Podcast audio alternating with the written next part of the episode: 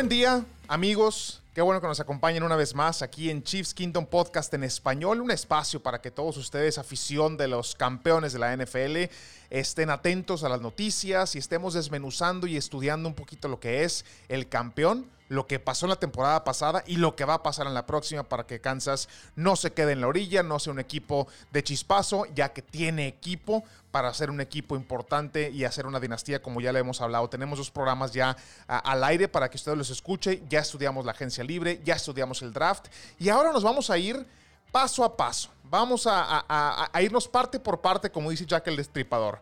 Y vamos a empezar por la defensa del equipo de Kansas City, que es de donde más cogió y donde más coge actualmente. Por supuesto, como siempre, me acompaña Felipe García, el Pollo Haidar, que es el experto. Yo, como lo he mencionado varias veces, me encanta el fútbol americano. Soy 49, pero en esta ocasión me encanta hablar del fútbol americano y cómo no hablar del campeón, aunque le hayan ganado el Super Bowl. Me, acompaña Pollo para hablar de, del tema de la defensa. Pollo, ¿cómo estás? Buen día. Mi Diego, buen día. Aquí otra oportunidad más para hablar de, mi equipo, ¿verdad? Ahora viene la defensa, como decías, es, es lo que más cogió, pero al último nos salvó muchos juegos, güey. Sobre todo el, el, juego que pude ir a verlo, como muchos de nuestros este, escuchas que jugó en México, la defensa nos salvó el pellejo, güey. O sea, la neta tapó dos o tres juegos que no fueron tan buenos de Mahomes, ¿eh? Ahora, le estamos hablando a gente que conoce de fútbol americano, por lo que no nos vamos a poner a explicarles con chicharitos qué posición es cuál. Entonces nos vamos a ir directamente a las tablas, nos vamos a ir directamente a la línea, a, los linebackers y, a los secundarios, incluido corners, free safeties y safeties. Vamos a empezar por la línea defensiva. Ahora, para poner un poquito en contexto de lo que ha pasado con Kansas, eh, es la primera temporada con español. El equipo de Kansas tuvo varias temporadas eh, eh, eh, con la defensa 3-4, que es tres linieros y cuatro linebackers. Y después viene este cambio hasta que Andy Reid se cansa y, despide a Bob Sutton, que era su amigo el viejito, que ya no tenía con queso las quesadillas. y dicen, vamos, necesitamos un cambio para la defensa, que es lo que nos estamos cojeando. Llega Spagnolo, cambia la defensiva, la pone a 4-3 odd eso para muchos, tú, pollo, que jugaste toda la vida y que sigues jugando de repente ahí canchero, sabes que es dificilísimo para un defensivo cambiar de una defensa a otra, aprenderte un sistema nuevo, no es enchilame otra, ¿eh? No, exactamente. Fíjate, lo bueno que Steve Spagnuolo supo exactamente cómo moldearlo. O sea, la defensa se fue viendo cada semana tras semana le iban poniendo unos wrinkles que le llaman así, unas cositas diferentes extras semana por semana. Como que iban agarrando la onda. El mismo Tyron Matthew lo dijo. Nos sentimos más Honey Badger. Exactamente, de Honey Badger, que lo, amo ahorita. este, semana a semana nos sentimos más cómodos. Y, y tú mismo me lo mencionaste, hoy empezaron horrible la temporada y terminaron muy fuerte, güey. Y exactamente, eso es lo que pasa este, con, Bob Sutton tenían muchas cosas que, pensar los jugadores. Oye, no puedo atacar, me tengo que esperar. Este, sobre todo los linebackers, que son, eh, fueron los más afectados. Y en la 4-3, Bob Sutton es más agresivo, es más, ¿sabes qué, güey? Tú ataca, güey. Ataca, destruye lo que está enfrente de ti. Exactamente, de pijo, güey. Tú, a ti te encantaría esa defensa, güey. Más blitzes, más, más, más, más todo eso. O sea, le dejaba a sus jugadores ser un poquito más instintivos y ser más verticales, güey. Entonces, sí es difícil el cambio, pero se los facilitó muchísimo con, con ese estilo de defensa, que es una defensa relativamente sencilla. Y lo decías, que era 4-3 odd. La única diferencia que les voy a explicar ahí, en una 4-3 normal son los cuatro linieros bien fijos con los tres linebackers atrasito. En la odd, ¿sí? que es este non, si lo quieres traducir, el Sam linebacker, que es el del lado fuerte, está prácticamente afuera del, del ala, del ala defensiva, sí, pero del ala cerrada de la ofensiva. Ok, ahora dejamos que tenga una pregunta. Eh, ya lo hemos mencionado ampliamente y ahora es el momento de, ponerle énfasis a la defensa de que Kansas es lo que necesita mejorar más. Entonces, es el primer, la primera temporada con este sistema defensivo. ¿Me puedes decir para ti, que eres experto en fútbol americano y aparte en Kansas, a dónde tiras la balanza? Que la defensa haya flaqueado? ¿Al nuevo sistema o a los jugadores implementando el nuevo sistema? Híjole, yo creo que va un poquito a los dos, ¿eh? O sea, es, muy buena pregunta. ¿A, quién le tiras el, el, madrazo, verdad? ¿Quién fue el culpable? Yo creo que una de las cosas más importantes se vio con Frank Clark. y ciertas lesiones. ¿eh? Frank Clark, que fue el, ahorita es el tercer mejor pagado defensivo de toda la liga. Llegó en los primeros 5 o 6 juegos, todos decíamos, anda, qué estupidez haber eh, hecho cambio por él, porque vimos una primera y tercera ronda por él, y segunda, perdón. Entonces estaba jugando muy mal y de repente, boom, empezó a jugar a, madres y la defensa cambió. Pero ¿por qué un jugador puede hacer un cambio total? Bueno, en esta defensiva, para como lo juega Bob Sutton, sí. Si tú te acuerdas, Diego, estábamos platicando de Bob, eh, de Bob Sutton, perdón, de Steve Spagnuolo cuando estuvo con Gigantes y quedó campeón. Bueno, tenía una super línea defensiva.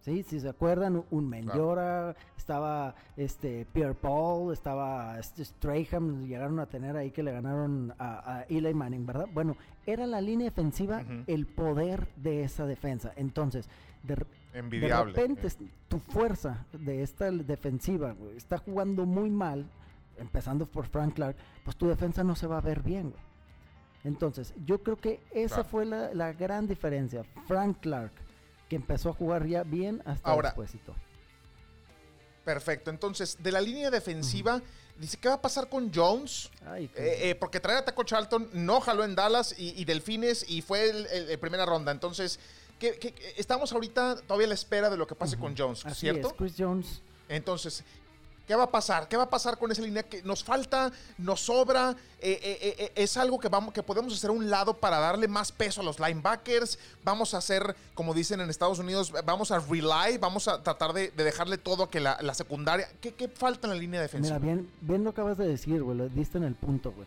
Necesitamos este, hacerle el trabajo más fácil a los, a los linebackers. Este, Chris Jones, ¿qué va a pasar? No sé nadie sabe. Todo el mundo te dice, no, sí lo van a cambiar, otros que no. Es más, ahorita está el rumor que lo quieren cambiar por Jamal Adams, que es el, safety de los Jets que pidió cambio. Pero no, no sería buen cambio. E, este, Chris Jones es pieza clave.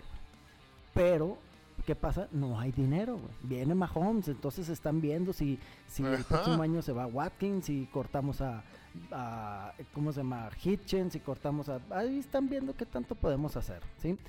Yo realmente creo que sí necesitas tus jugadores estrellas, sobre todo en la línea defensiva, ¿sí? Porque todo parte de la línea defensiva para mí. Entonces, el problema es de que tienes ya un jugador que le pagas 20 millones de dólares, que es Frank Clark, que el próximo año 25 millones de dólares en la línea defensiva. Vas a tener otro de 20 millones de dólares en la línea defensiva que es Chris Jones.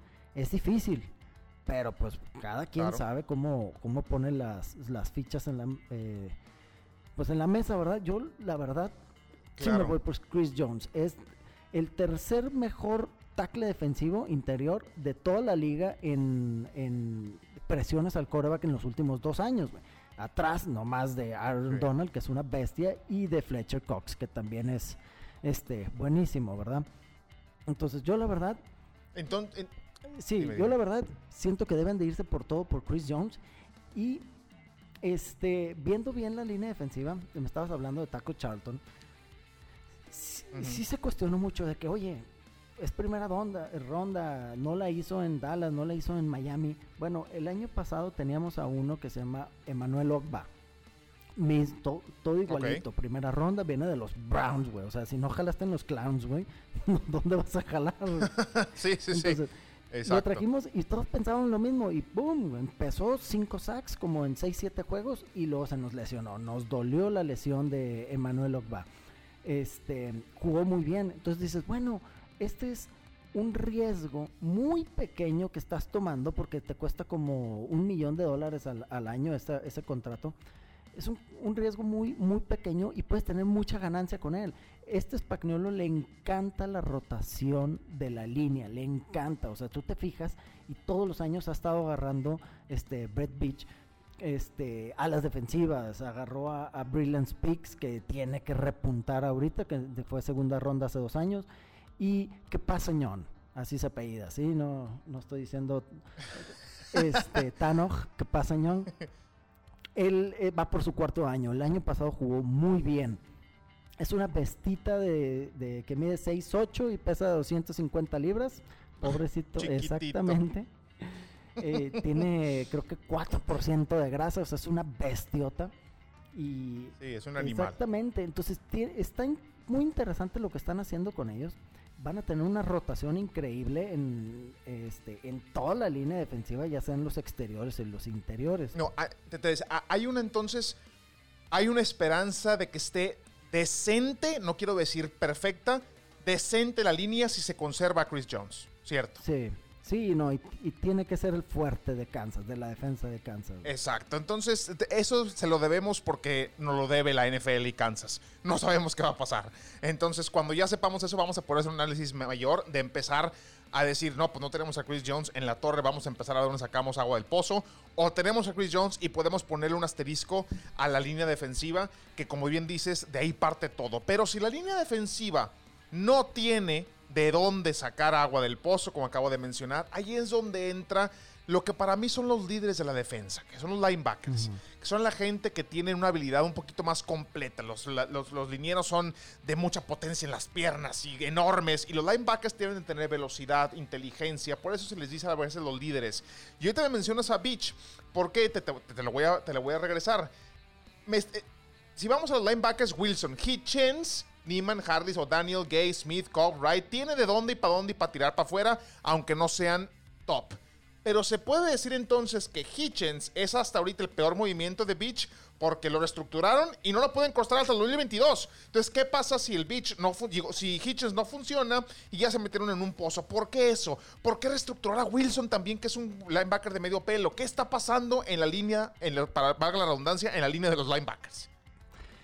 Híjole, ahí ahí le diste bitch con todo, güey. Y, con justa razón, güey. con justa razón, porque eh, yo lo de Hitchens y lo de Wilson no lo entendí al 100, güey. Sobre todo lo de Hitchens, güey. Todo lo de Wilson porque viene un contrato relativamente bajo y, y su reestructuración, más que reestructuración, ahí, yo me, me, La cajete fue un... Tomaron su, su opción para este año. Los dos vienen de ser banca de Dallas. Claro, tienen tres linebackers este, geniales Dallas, o sea, no, no está mal ser linebacker, eh, banca de ellos, pero de todos modos, no la armaste ya, güey. Y le das un contrato de 10 millones a Hitchens para que sea alguien de medio pelo o, menos de medio pelo, o sea, lo ves y dices, ay, güey. Mira, el primer año llegó con una, este, jugando con Bob Soto en una 3-4 y no le fue nada bien mejoró con Spagnuolo. Este año sí mejoró, ya podía ser más vertical, un poquito más agresivo. No se vio mal. No, no es un linebacker que yo diga, ay, es malísimo. No lo es. Pero para el contrato que tiene, puta, se me hizo muy mala contratación para lo, para lo que está ganando. Él puedes meter esos 10 millones a otro lado, güey. Por ejemplo, a un corner que necesitamos. Entonces, ¿qué es lo que dicen? ¿Qué es lo que dicen de Hitchens? Pues que es muy listo, que es buen líder y que manda todas las ah, jugadas y él hace los cambios. Pues sí, güey, pero puedes, puedes conseguir a otro que haga lo mismo por menos lana. Ahí lo vas a ver. E, exactamente, por la mitad o menos de la mitad. Si tú me dices, oye, voy a poner a Wilson de linebacker central, de Mike, que le llaman, por el dinero que está cobrando, que son 2 millones de dólares, yo te digo, está perfecto. No, no es tan bueno es un poquito menos bueno que Wilson, que, que Hitchens para mí. Pero por lo que está cobrando, dices, pues está toda madre, güey. Está muy bien. En una de esas me saca las papas del fuego en un juego y no me está este, quitando, no me está pidiendo las perlas de la Virgen, ¿no? Exactamente, güey. Pero ya con ese dinero lo estás utilizando en otro, en otro lugar que sí te está este, generando, ¿verdad? Ahí Wills, este, perdón, Hitchens no te está generando lo, lo que cobra. Entonces, ¿pero qué pasa? El draft a mí se me hizo excelente. Te había, te había contestado la vez pasada, güey. ¿Por qué? El, la clave del draft para mí fue Willie Gay. ¿sí? Ajá. Este e, esa es la pregunta que te iba a hacer. ¿En dónde lo acomodamos? El señor es un atletazo, ¿eh? Es un atletazo. ¿En dónde lo acomodamos? ¿En dónde lo engordamos para que se baje a los linebackers? ¿Lo ponemos más mamey? ¿Lo echamos para atrás para que se vaya a la segunda? ¿Dónde ponemos a Willie Gay? Mira, eh, buena pregunta, porque el Willie Gay este, muchos dicen, vamos a ponerlo de Will, ¿sí? De Will linebacker en una 4-3 que estás hasta atrás y puedes alcanzar a perseguir las, las jugadas, ¿sí? Estás del lado, de lo más lejos de, del lado fuerte, ¿ok? Entonces, normalmente las ofensivas corren del lado fuerte. ¿Y qué está diciendo? ¿Qué son los rumores? De Spagnolo le, le preguntaron y él dijo, yo lo quiero entrenar y poner de Sam. Dices, ah, cabrón, pues sí está grandote Willie Gaze, está fuerte, pero no estás utilizando la velocidad de él, lo quiere poner de Sam, está interesante. ¿Qué pasa con Sam? El Sam es el jugador más versátil de toda la caja, que es la caja, los cuatro lineos y tres linebackers, ¿sí? ¿Por qué es el jugador más, más versátil? Porque él está en la, sobre la línea. Entonces, él va a tener que contrabloquear a los alas cerradas. Es más fuerte que casi cualquier ala cerrada, que el 90% de los alas cerradas. Este, puede contrabloquear, puede lo que llaman set the edge, ¿sí? O sea, que no te den la vuelta por fuera, ¿sí? A contrabloquearlo fuerte y que no se abra la, el bloqueo. Entonces, esa es la ventaja que puede tener Willie Gay. Y, y en dado caso, si tiene que perseguir, pues puta, rapidísimo. Se vieron pass rushers de pass rush moves de él que son este que te dice que sí puede atacar al, al coreback, ya sea contra el ala cerrada lo va a destrozar o contra el tackle, no importa. Entonces dices, oye, te puede atacar el coreback, puede controlar a, la línea defensiva en, en, una corrida y luego aparte es buenísimo eh, cubriendo pase, dices, pues está muy interesante que lo, que lo vaya a poner de Sam, cuando todo el mundo decíamos, está perfecto para Will, porque lo vas a dejar suelto a correr durante, eh, por todo el campo. Por necesidad, por necesidad. Yo la verdad ah, le doy la, la, mm, eh, pues le doy el, el, ¿cómo se llama? Este, voy a confiar en, en El beneficio de la duda. El beneficio de, la duda, exactamente. Es lo que estaba buscando, sí.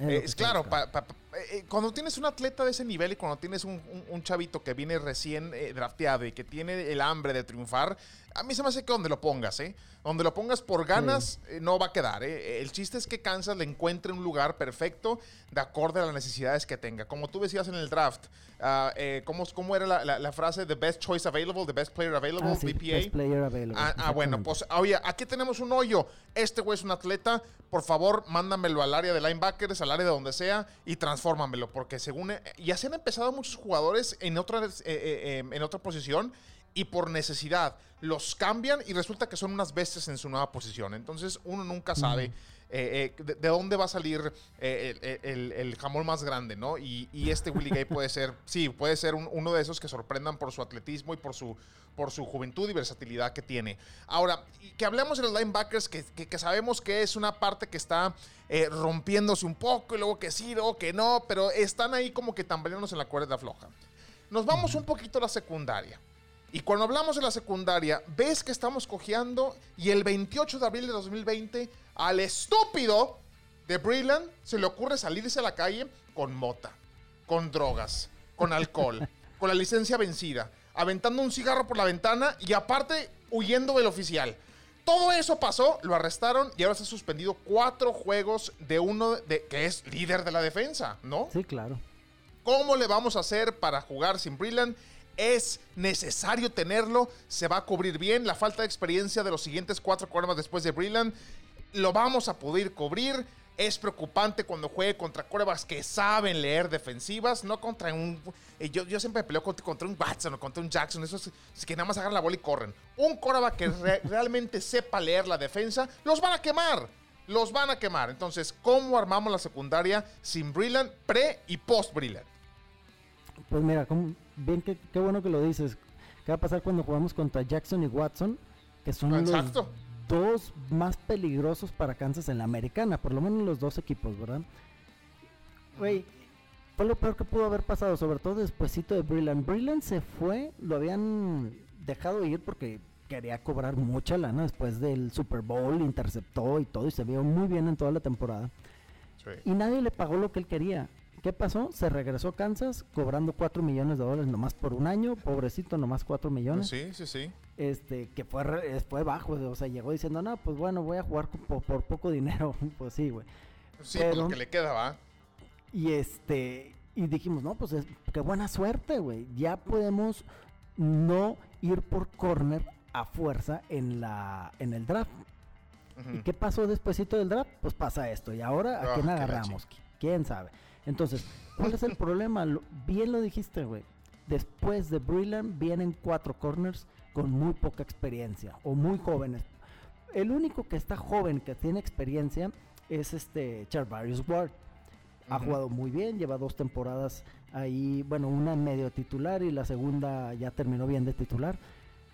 Es una estrella eh, en proceso, ¿sí?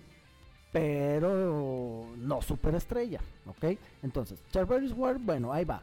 Pero de ahí, Felton, que fue novato el año pasado, quinta ronda, o sea, todavía le falta. Y lo Bo Pitt, Case y este Snit, son novatos, güey. O sea, ¿a quién vas a poner de titular al lado de Ward? Vas a poner a Ward y necesitas tres. Tú sabes que ya en la NFL de ahorita son tres corners los que juegan la mayoría del juego. Entonces es Ward, supongo que va a ser Felton porque es el veterano de un año del año pasado. Y luego, ¿quién vas a poner? ¿A Bo Pitt o a Snead? Pues al que entrene mejor, ¿verdad? Pero, o sea, luego, luego vas a tener una este off-season, una pre-season muy corta por lo del coronavirus, todo lo que estamos pasando. Y los vas a meter a dos jugadores que ni siquiera son, son fueron superestrellas en el draft, güey. O sea, los agarramos en la cuarta ronda y en la séptima. Ahí, uy, híjole, va a estar bien difícil. Y el primer juego contra quién es? Contra Tejanos y Watson, a ver si no llega a, atascarnos la donde está ese, ese conercito. Ahora, ahí te va la diferencia, mi Diego. A ver. Nuestros safeties son muy buenos, güey. Son muy buenos nuestros safeties, güey. Está este, por algunos votados, él fue el mejor safety de esta temporada, fue hasta All Pro, que, este, cada quien puede decir si fue el mejor, si fue este, el mismo Jamal Adams, no sé, cada quien tiene sus opiniones. Fue de los mejores este Tyron Matthews y en cobertura sí fue el mejor safety. Entonces, es, una, es un líder nato, ¿eh? el Badger. Es, un, líder es un líder. Yo lo amo. Y el año pasado salió un novato sensación, un novato que me encanta cómo juega de free safety, que te ayuda muchísimo a todo lo que son este los pases largos, buenísimo.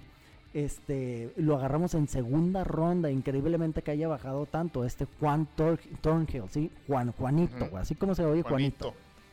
Juanito Thornhill. Entonces, esos dos safeties, cuando tienes dos safeties, puedes ayudarlos en todo lo que son los pases largos. Si tú pones cover 2 o, personal con dos arriba, lo que le llaman two man, este, y ya tienes la seguridad de que si te lleva, ahí tienes el safety. Entonces tú estás en lo que se llama el trail technique, entonces tú vas un paso atrás del, del receptor. Si quieres hacer un gancho, regresar o quieres hacer este, cualquier trayectoria, tú estás ya preparado para eh, eh, ¿cómo se llama? Para esa trayectoria sin estarte preocupando por los postes y los rectos que son los pases largos, ¿verdad? Los que te queman gacho. Entonces, esa es la única ventaja que tiene en la secundaria Kansas, que sus safeties son una maravilla, Entonces le van a ayudar mucho a sus corners, De las tres líneas de las que hemos platicado, creemos que la cobertura de pase, hablando de los safeties, hablando un poquito de los corners, ¿es lo más fuerte que tiene Kansas?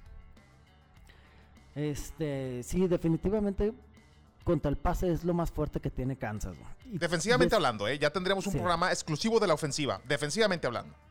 Y sí, no, definitivamente es lo más fuerte porque eh, atacan muy bien al coreback, sí presionan muy bien al coreback entre Frank Clark y este Chris Jones son unas bestias en mano a mano haciendo eso y aparte es McNullo le encanta hacer blitz y unos stunts que son maniobras en la línea defensiva.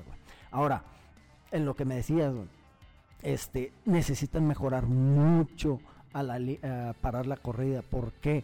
Porque estábamos viendo el año pasado todos frustrados que empezaron a decir, ah, bueno, ¿cuál es la mejor manera que Mahomes no haga yardas? Pues que no agarre el balón. ¿Cómo hacemos que no agarre el balón? Pues corremos y corremos y corremos. Y estaban, no hombre, estaban corriendo lo que querían. Pues tú viste cómo San Francisco estuvo corriendo y corriendo y corriendo. Y este eh, Tyler dijo, qué bueno que dejaron de correr, güey, no entiendo por qué. Sí, sobre todo Shanahan, que siempre ha, resultado en eso, eh, a la corrida y toda la temporada estuvo así, corriendo, corriendo hasta que se le rompiera el, asuntito. Y eso lo hizo en el Super Bowl. Todavía no nos explicamos por qué dejó de correr, así que Tyler Matthew tiene razón. Y lo mismo pasó con Baltimore cuando jugó contra Kansas, güey. Estaban corriendo lo que querían a Kansas y de repente dejaron de correr, empezaron a tirar una que otra y, fue cuando Kansas se les fue encima y ya tuvieron que tirar pases este Baltimore. Entonces, este, necesitan mejorar eso. Y, se me pasó ahorita decirte lo, la línea interior, güey. ¿Sí? Que es muy importante, güey. Que fue una de las piezas claves para el cambio que hubo en esta temporada 19, esta mitad de temporada se agarró. Bueno, tenemos a Chris Jones y luego tenemos a, a este Derek Nady, ¿sí? que fue tercera ronda hace dos años. Buenísimo parando la corrida. No más que no ataca muy bien al coreback, no tiene muy buen pass rush. Entonces, ¿qué pasó? Agarraron a Kyle Sanders, que es este un, un, tackle defensivo estilo nada que ver con, con este el, potencial este que tiene Aaron Donald, pero es del estilo que es ágil, compacto. Eh, y obviamente es uno, fue un novato que poco a poco fue aprendiendo y dio frutos a mitad de temporada. Pero para mí la clave fue Mike Pennell, un veterano que ha estado en varios equipos, este, 28 años, nativo de Kansas City, o sea, es chief de sangre colorada. Llegó e increíblemente empezó a ser el mejor tackle defensivo contra la tierra de Kansas. Así de la nada, desde el primer juego tuvo las calificaciones más altas contra la Tierra. El segundo juego igual. El tercer juego, que fue contra Titanes, no lo metieron. ¿Por qué? No tengo idea. Y perdimos. Nos corrieron como 200 yardas. Y después bueno, es que también Titanes tiene a Henry, que también es una bestia. Pues sí, güey, pero por lo mismo, ¿por qué chingas no lo metiste? bueno, es buena Eso no entendemos, güey.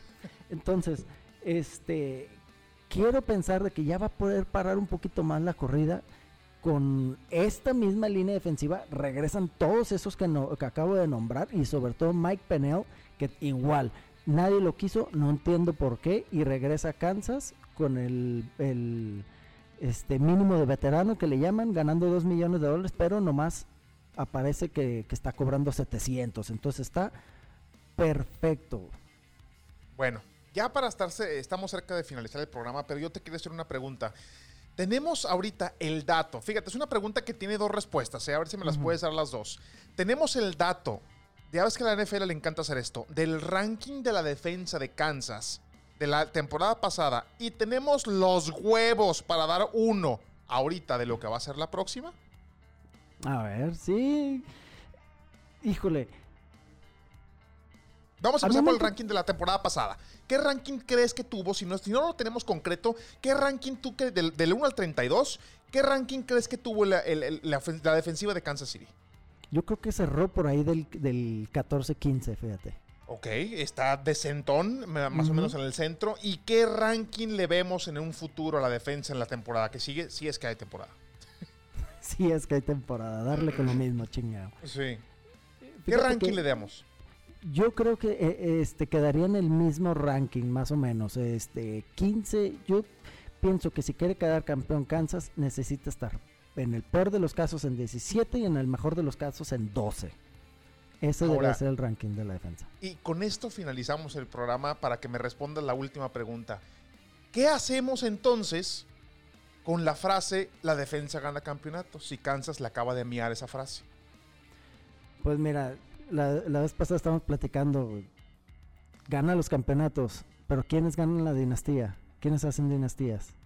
Y con esa bomba nos vamos y le prometemos que viene un programa de la pura ofensiva de Kansas que ahí sí, mire, le van a brillar los ojitos al pollo, se le va a salir la baba y otras cosas más vulgares que no le puedo decir. Entonces, eh, gracias por escucharnos algo más, pollo. No, nada, nada. Ven la escúchenos en la en, en, de la ofensiva que es donde viene lo bonito. ¿Quién gana las quién hace las eh, las dinastías, perdón? Los corebacks. Que tenemos, ahí pues ahí les platicaremos. Eh, ahí les platicamos. Tenemos grande ofensiva de los Kansas City Chiefs liderados por un genio que es Andy Reid. Entonces, gracias por escucharnos. Sintonice el siguiente programa que es de la ofensiva de Kansas City y que tenga usted un muy buen día.